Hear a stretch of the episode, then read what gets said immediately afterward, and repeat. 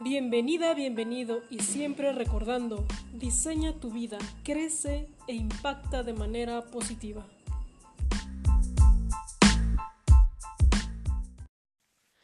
Hola, hola chicos, bienvenidos una vez más, estamos en este podcast y bueno, les, les tenemos un programa muy, muy interesante porque tiene que ver con nuestra salud, todo el proceso que llevamos con con un médico, que a lo mejor eh, tienes algún padecimiento y no encuentras claridad, o a lo mejor hay abuso de poder. ¿Qué, qué hay que hacer? ¿no? ¿Qué habilidades hay que formar para que tú puedas ir al médico con mucha eh, certeza, seguridad, saber qué preguntas hacer? y bueno, sobre todo estar muy al pendiente de tu diagnóstico para que tú también no digas, bueno, lo que él me dijo es correcto y no voy a hacer ninguna participación de mi parte, ¿no? Yo creo que la parte de ser tú activo en esta, en esta eh, sección va a ser súper importante para que tú puedas mejorarte y tener una muy, muy buena salud. Entonces, eh, sin más, déjenme presentarles a Laura, que justo me acaba de decir su apellido, pero eh, se me olvidó. pero ahorita se los va a recordar ahorita, Laura y para que ella nos platique cuál es su trabajo y por qué está implementando esto. Hola, hola, hola, Saida, soy Laura Loeches. y bueno, nada, esto me lleva, el tema se llama empoderamiento de salud. Eso es lo que me enfoco, a tratar de empoderar a los ciudadanos como tú y como yo en el tema de la salud. Entonces, eh, ¿Por qué? ¿Por qué decidí empezar a hacer esto? Porque a lo largo de mi vida vi que habían situaciones, siempre que vas al médico es un estrés adicional a tu enfermedad que tiene que ver con frustraciones o falta de diagnóstico o que vas a un médico y a otro y a otro y así es una cadenita de que hay veces pasa. Hay veces que tienes la suerte de que a la primera te diagnostican, pero no siempre sucede así. Entonces, eh, vas por un camino que casi que parece tortuoso para lograr que te diagnostiquen y todo eso te genera ansiedad, te genera frustraciones, te genera enojos a veces con los médicos y con todo el sistema. Entonces, eh, de repente llegaron a mi vida muchas personas quejándose de estos problemas con los médicos y pensé, bueno, porque sí, yo en mi vida he tenido, enfrentado estas situaciones de salud, las entiendo, me solidarizo, pero ¿por qué yo, por qué yo he podido resolverlas? ¿Por qué yo he podido resolverlas y conducirlas en un camino positivo y no quedarme en ese nivel de frustración y enojo y de ansiedad que a fin de cuentas empeora tu misma salud? Entonces dije, bueno, que, ¿por qué yo no he tenido, ¿por qué yo he podido transitar positivamente con estos problemas? ¿no? Entonces eh, descubrí, haciendo así como una historia hacia atrás de mi vida, de que, bueno, mi abuelo había sido enfermo de diabetes tipo 1 desde que tenía 7 años y mi abuelo había sido como una imagen muy eh, positiva, me había enseñado como que a los médicos eh, al médico tienes que ir informado, que al médico tienes que ir con una actitud de valiente, que al médico tienes que ir con una actitud positiva y proactiva en tu enfermedad. Y pues así me había conducido yo toda la vida. Entonces dije, bueno, pues este ejemplo, este ejemplo de mi abuelo, que obviamente no es común, o sea, no todos tienen esa suerte o desgracia, no sé, de que tu abuelo esté enfermo, pero crónico y que te enseñe esas cosas. Eh, me había creado a mí desde niña como pues una visión diferente de los médicos, ¿no? Una actitud diferente cuando vas a la consulta. Que no todo el mundo tiene, porque esto nadie te lo enseña. O sea, nadie ni en la escuela, ni, ni tu familia te prepara para cuando estés enfermo, ¿no? Te preparan para tu primera relación sexual a veces, ¿no? Te preparan para no sé, te van enseñando diferentes habilidades cuando vamos creciendo, ¿no? Pero realmente me puse a pensar, bueno, es que nadie te enseña eh, qué hacer en tu vida cuando estás enfermo. Me refiero a cómo lidiar con los médicos, cómo manejar el sistema. Entonces, pues quizás ese, ejemplo que yo vi me sirvió como un tipo de educación temprana en mi vida. Entonces digo, bueno, esto falta, falta educación, falta educación, falta educación entre nosotros los ciudadanos para enfrentar las situaciones que se nos generan cuando estamos enfermos. Entonces dije, bueno, pues vamos a hacer un, vamos a educar, vamos a empezar a educar a las personas sobre estos temas y lo que falta es empoderarnos sobre nuestra salud. Entonces, pues así, así empecé, así empecé a hacer esto. Y este trabajo, me entiendo que empezó desde el 2019, más o menos. Y bueno, esto es, o sea, es toda una investigación. O sea, realmente has visto la, la parte médica, la parte de, cómo las, los pacientes lidian ¿no? con, con situaciones adversas y, y, nace, ¿no? Nace este proyecto que, que, bueno, está dividido en módulos y quiero que me platiques, ¿no? Que nos platiques de qué consta esto, ¿no? Porque sé que es muy amplio, ¿no? Pero que ha ayudado a muchas personas. Sí, eh, básicamente eh, es un curso que lo, lo, puedes, lo puedes ver de diferentes formas. ¿no? Hay, un, hay un producto que generé, que es un curso online, donde el objetivo es empezar a empoderarte de salud a través de la educación. Entonces es un curso de tres horas y media donde lo que hice fue eh, investigar diferentes eh, temas que son para mí importantes, que todos conozcamos como educación para la salud. Eh, entonces lo, lo, me videograbé yo solita, eh, aquí en mi DEPA, todo hecho por mí, todo lo edité yo, entonces lo subí a una plataforma online, entonces el curso es accesible desde tu casa a la hora que quieras y en total son tres horas y media que puedes ver pues en los 365 días del año al ritmo que tú quieras, ¿no? Entonces, básicamente, ¿qué es lo que hago? Pues intento empoderarte de salud. Entonces, ¿esto en qué consiste? El empoderamiento de salud es un proceso, es un proceso donde los ciudadanos ganamos eh, información y habilidades para tener el control de tu salud y de la relación con tus médicos desde un punto de vista positivo, o sea, crear verdaderas alianzas con los médicos a través de habilidades que nos faltan. Nos faltan habilidades de comunicación con ellos en ese entorno médico específico. Nos falta hacernos saber escuchar, o, más bien, eh, eh, sí, sí, sí, o sea, que los médicos nos escuchen. Nos falta saber entenderlos Básicamente lo que se genera en una consulta es una incomunicación horrible, porque los médicos están hablando en un idioma que a veces usa muchos tecnicismos y nos quedamos a veces así un poco como, bueno, ¿qué me quiso decir? Entonces, nos vamos con todas esas dudas a la casa además porque tenemos una actitud pasiva, porque no sabemos decirle al médico, no entendí, porque nos da pena, porque creemos que el médico, pues, es Dios, o no sé, o está hablando en qué idioma.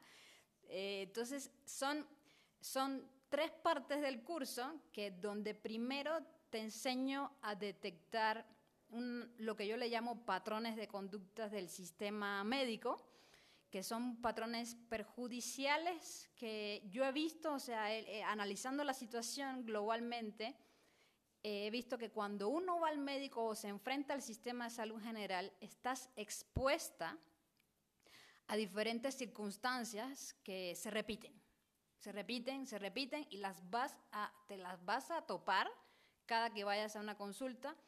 Son 10 tipos de situaciones diferentes entre las que pueden ser, por ejemplo, eh, abusos, abusos emocionales, o pueden ser también falta de diagnósticos, o pueden ser algo que también se llama visión de túnel, que es cuando el médico solo se enfoca en su especialidad y no ve más allá de el corazón si es un cardiólogo o de las venas y cuando tú eres una persona integral, un todo y eh, tu problema puede que no esté ahí.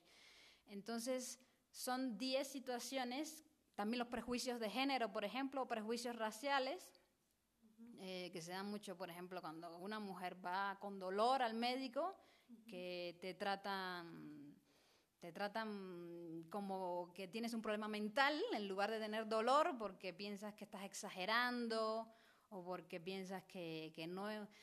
El, el, doctor juzga, el doctor juzga creen que lo que tú estás manifestando como dolor es muy exagerado, entonces no te cree, entonces invalida tu dolor, entonces eso forma parte de lo que es un prejuicio de género. Entonces, lo que hago en esa primera parte del curso es informarte de estas 10 situaciones a las que te puedes enfrentar para que sepas detectarlas. Y cuando vayas al médico y ya tienes este conocimiento, porque yo te lo dije de que puede pasar, digas, ok, espérame, porque esto me puede perjudicar, porque ese es el problema. Estos 10 patrones de la industria médica te perjudican perjudican tu proceso de diagnóstico y perjudican la resolución de tu enfermedad. Entonces, al tú saber detectarlos, puedes darle la vuelta y decir, eh, doctor, espérame, porque esto no tiene que ver con que yo sea mujer, o por supuesto que no estoy inventando mi dolor, esto es real. Entonces, al tú poder saber que te está pasando eso, puedes tomar una acción para corregirla. Forma parte de la primera parte que es informarte y que estés educado, ¿no? Entonces, Luego te enseño en otro módulo, muy breve, lo que es estar enfermo, para que lo veas desde afuera, no cuando ya estés enfermo. O sea, para que sepas cómo es estar enfermo por las diferentes fases emocionales y físicas que vas a pasar, por los diferentes grados de información incluso que vas a ir adquiriendo a lo largo de tu tránsito por la enfermedad para que sepas y tengas esperanza de que no siempre vas a estar triste, no siempre vas a estar eh, desesperado por saber qué está pasando contigo, porque vas a llegar a otras etapas de la enfermedad donde vas a poder, resolver, vas a poder resolver esos problemas si tomas las acciones necesarias para esto, ¿no? Entonces, es como todo ese proceso, también te explico qué es ser un paciente, por ejemplo, que a mí no me gusta utilizar la palabra, pero... Y explico ahí por qué no me gusta que te llamen paciente, justamente porque paciente es el del latín y significa que sufre y que espera. Entonces, para mí, cuando se utiliza la palabra paciente, y es lo primero, cuando estás enfermo y llegas a un consultorio, ya tú pierdes tu nombre y ahora eres el paciente y ya no tú no eres Saida y la paciente, y eso es el primer acto que te empieza a desempoderar totalmente, porque paciente significa que espera o que aguanta. ¿Y esperar qué? ¿Aguantar qué?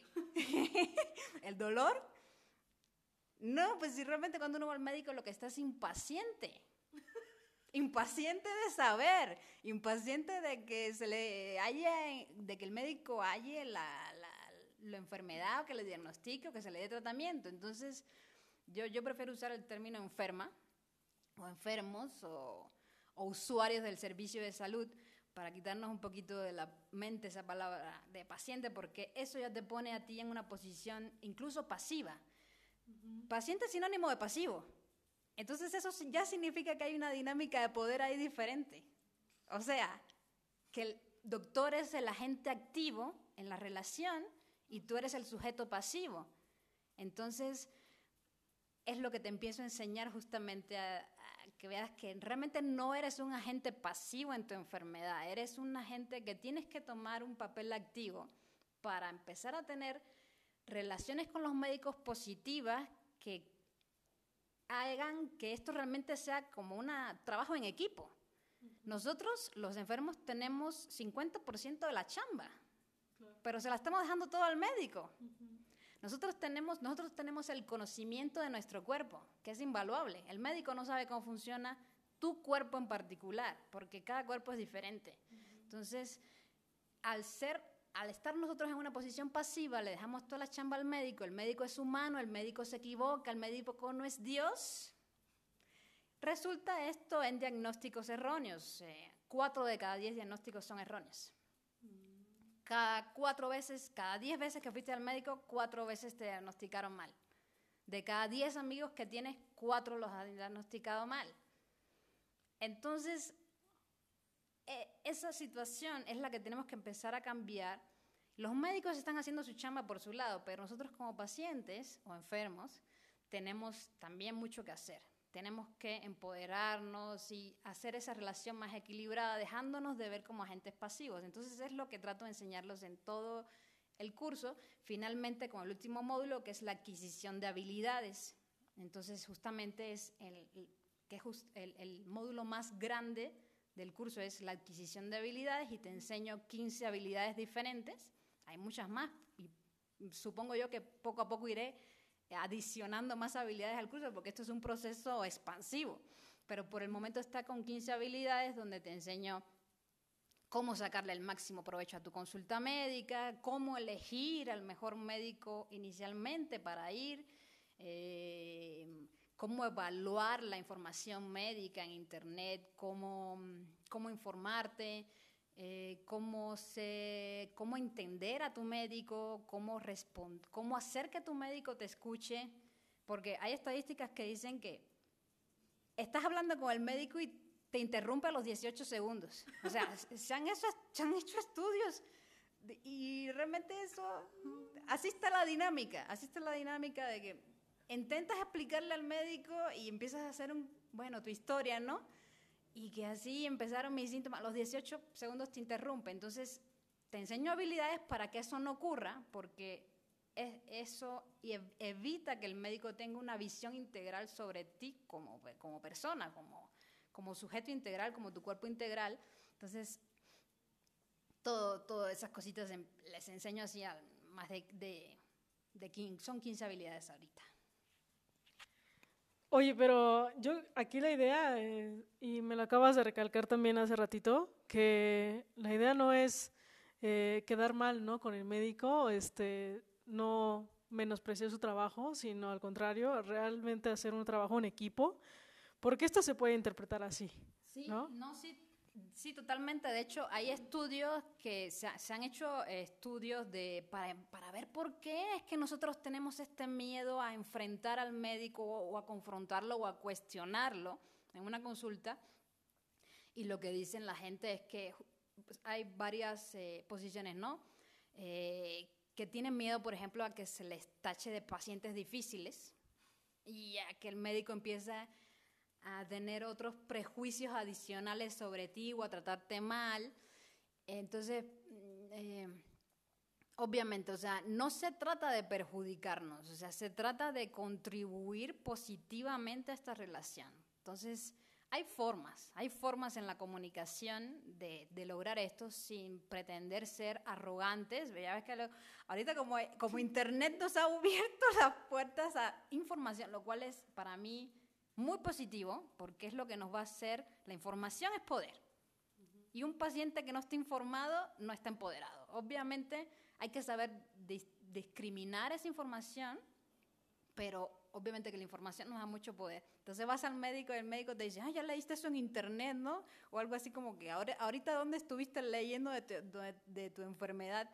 Obviamente eh, hay que saber jugar con la dinámica, ¿no? Eh, y saber responder ante todas estas cositas. Y algunas las enseño incluso en el cómo responder cuando el médico te dice ciertas cosas así que te desempoderan.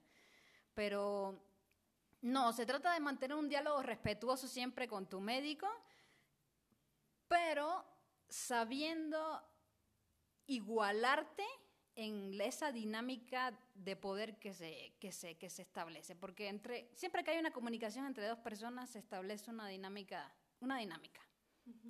Y en este caso está muy desbalanceada, está muy desbalanceada con los médicos y lo que trato es de que esa dinámica se equilibre un poco para que, para que se, esto redunde en lo que nos importa, tanto a los médicos como a nosotros, que es que llegar a un diagnóstico llegar a un diagnóstico, un buen tratamiento y que se resolucione la enfermedad.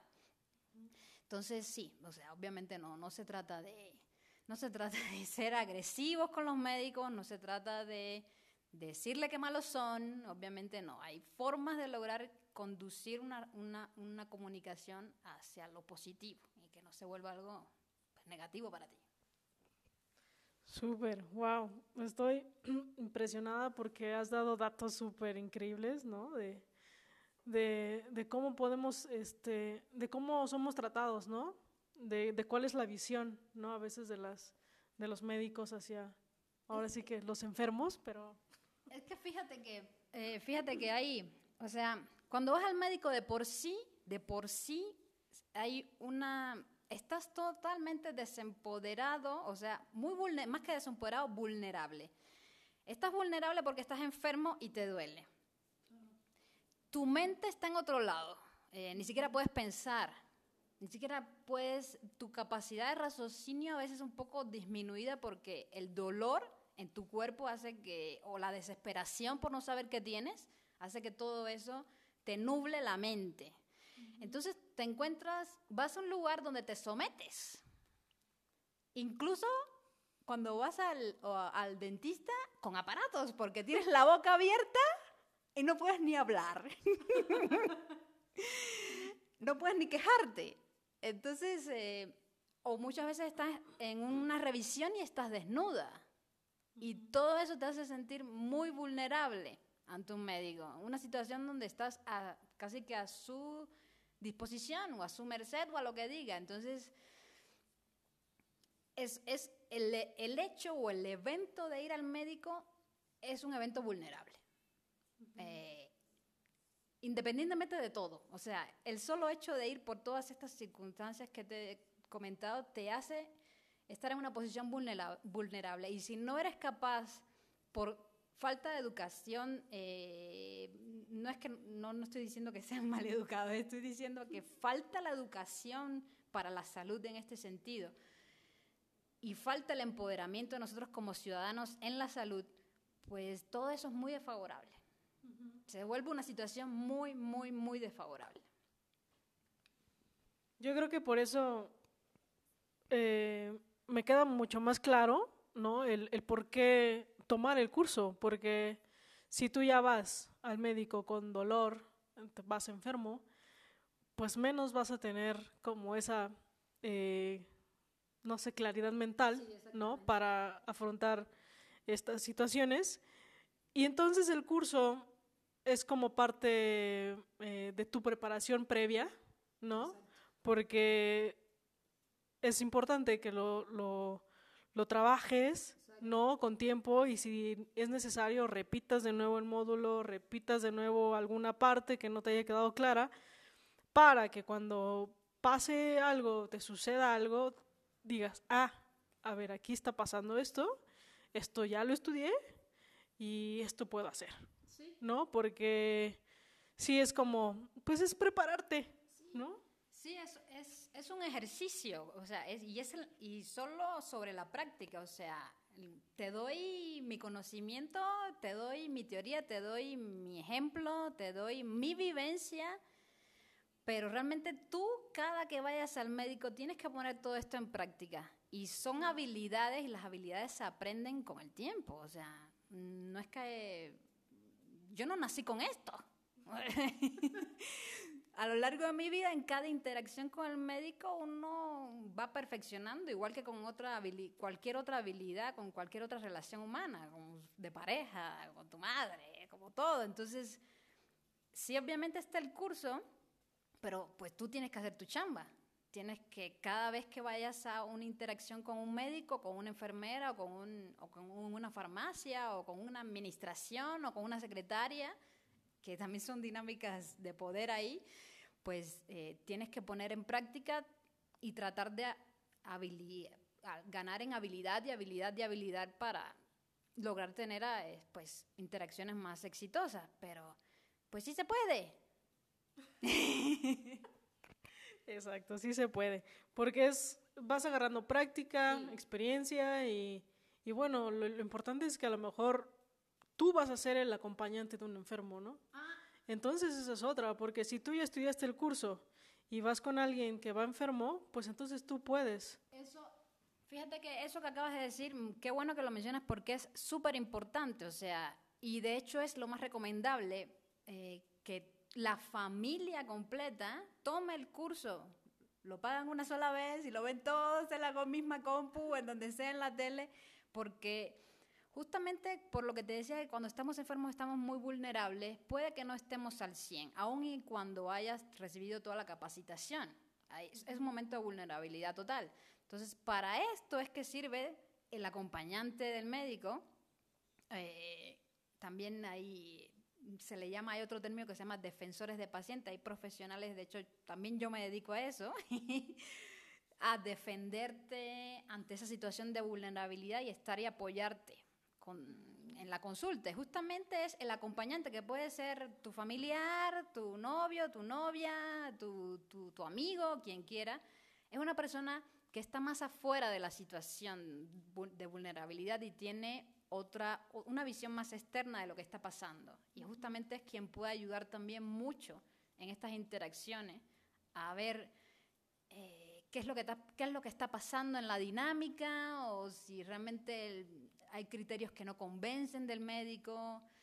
Y pues sí, obviamente eh, es lo ideal. Es lo ideal que siempre vayamos acompañados a una consulta. Hay veces que no se puede.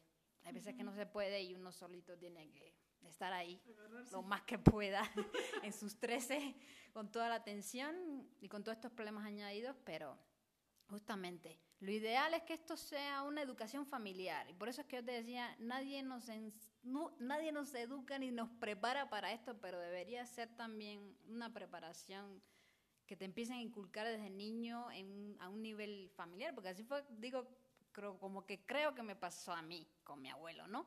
Que fue una cuestión de, de una educación familiar y de apoyarnos como núcleo en lo que es esta interacción.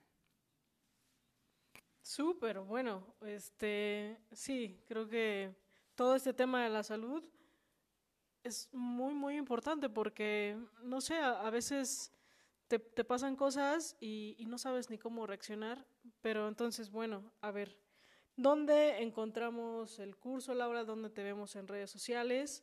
¿Dónde podemos ver? Porque yo he visto tu página de Facebook, donde subes tips, información, videos, este, no sé, algo que, también nos puede ayudar muchísimo. Entonces, para que nos des tus redes sociales y, cómo acceder al curso. Sí. Mira, Saida, realmente como esto es un trabajo social y yo considero que esto es una misión social, eh, obviamente yo eh, todo lo que muchas cosas que pienso las voy a dar gratuitamente y es, para eso están las redes sociales y es el mejor lugar incluso para que toda esta información se propague porque yo no quiero que se quede aquí yo quiero que esto llegue a la mayor cantidad de personas posibles. Entonces, tanto en Facebook como en Instagram me pueden encontrar como Lau Loeches. Seguro después lo pones ahí abajito del podcast. Entonces, así me, encuentran. Tengo una página en Facebook que se llama Lau Loeches y en Instagram también. Ahí comparto tips y pues pienso hacer lives y cuestiones de preguntas y respuestas. Si me preguntan, vas y me, me mandas un mensajito de alguna situación médica que tengas y te voy a responder de la manera más imparcial posible, enfocándome en el problema de base. Nunca te voy a diagnosticar, obviamente, porque no soy médico, no me voy a meter en temas de, de, medicamentos o qué tomar, pero entendiendo el problema que tengas, te voy a dar un consejo. Entonces, todo eso lo hago a través de las redes sociales y así aprovecho para que otros se beneficien del mismo problema que tienes, porque son problemas muchas veces que son de base, de base, un problema en específico, ¿no? Entonces, eso en las redes y lo otro que tengo, bueno, el curso si lo puedes encontrar en la página web que se llama lauraloeches.com y ahí el que quiera comprar el curso tiene acceso a él. El curso ahorita está en, creo que en 500, 600 pesos y te da acceso de por vida. Y si te pones a ver, pues es el costo de una consulta médica privada. Entonces, realmente no se puede hacer a lo mejor el esfuerzo entre, los, entre familia, porque te digo que esto es una cuestión familiar, o entre amigos, o en lo que, el núcleo que quieras conformar, y, pues hacer este, este pago. Y es un solo pago y tienes acceso cuantas veces lo quieras ver y con tu cuenta y usuario y contraseña y es todo. Perfecto, pues aprovechen esta oportunidad porque sí, creo que lo veo muy, muy accesible, ¿no? Eh, para que tú puedas aprovechar eh, esta oportunidad de estudiar y prepararte en este curso. Me encantó la plática, Laura. Gracias de verdad por tu tiempo. Gracias a ti. y algo, y algo que, pues algo que quieras comentar, algo que quieras decirle a la gente, ¿no? Pues para que esto también llegue a más y a más personas.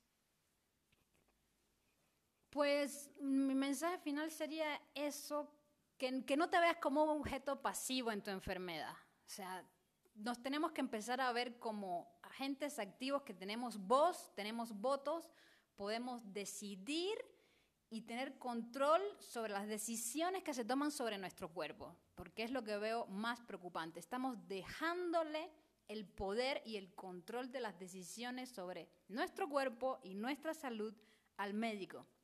Y eso genera, pues que estés dependiente de un criterio que puede estar mal, porque los médicos son humanos y como humanos se equivocan como todos. Entonces, nosotros tenemos que empezar a tomar un rol activo en nuestras enfermedades y en nuestros procesos de diagnóstico. Es mi mensaje para todos ustedes. Tenemos que ser, tomar un rol activo, tenemos que informarnos, informarnos sobre nuestras enfermedades, sobre nuestros padecimientos y nuestros síntomas. Tenemos que ir al médico preparados, tenemos que ir al médico incluso organizados, sabiendo, teniendo bitácoras, bueno, es lo que yo parte recomiendo y les enseño como habilidades en el curso, de que empecemos a registrar nuestros síntomas, de que empecemos a registrar, sí, un diario, un diario de síntomas, eh, es una herramienta muy útil. Ahí en el, en el curso se lo, les digo más o menos cómo hacer y tenemos también PDFs y cosas que les doy, ¿no? Eh, pero eso, es, todo esto es para tener un rol más activo en, en, nuestro proceso de diagnóstico, porque tenemos que cambiar la estadística. Los médicos han pasado años, hace 100 años existe esta estadística de que 4 de cada 10 diagnósticos son erróneos. Los médicos, a pesar de los avances en la tecnología, a pesar de los cambios en mentalidad, porque los médicos ya no se ven tan dios, endiosados en relación a antes, esto ha ido evolucionando obviamente, eh, pero aún así no se ha podido cambiar esa estadística y es porque nos falta, nos falta a nosotros tomar ese rol activo, porque nosotros tenemos mucha información que aportarle al médico y no estamos sabiendo comunicar eso. Entonces, es, es mi, mi mensaje, que por favor seamos más activos en las consultas y bueno, empodérate de la salud, de tu salud, porque es tu vida, es tu vida y de eso depende, de eso depende perfecto, Laura. Me encantó tu mensaje y, espero a todos les haya gustado este podcast. Ya saben, eh, este curso es online, lo puedes ver en cualquier parte, en tu casa, desde el celular, tu iPad y en cualquier momento, ¿no? Si estás trabajando, pues bueno, puedes llegar en la noche, fin de semana, ¿no? Te tomas el cursito por tres horas y media más o menos. Es, el tiempo total. Es el tiempo total del curso. porque los módulos son pequeños, son de cinco minutos. Entonces le puedes dedicar cinco minutos a la semana y ya a lo largo del año, pues ya, ya te lo, ya te lo terminaste. Exacto, perfecto. Poco a poquito y, eh, y sí, la, idea, este proyecto social que tienes, Laura, es eh, tener la parte activa ¿no? en nuestra salud y me parece un bonito, bonito mensaje. Les voy a dejar sus redes sociales. Si te gustó el podcast, si crees que le puede ayudar a alguien, compártelo. Eh, de cualquier forma, eh, yo también lo estaré enviando en mis redes sociales como Saida Mora Oficial. Y pues bueno, nos estaremos viendo en la siguiente entrevista. Chao. Chao.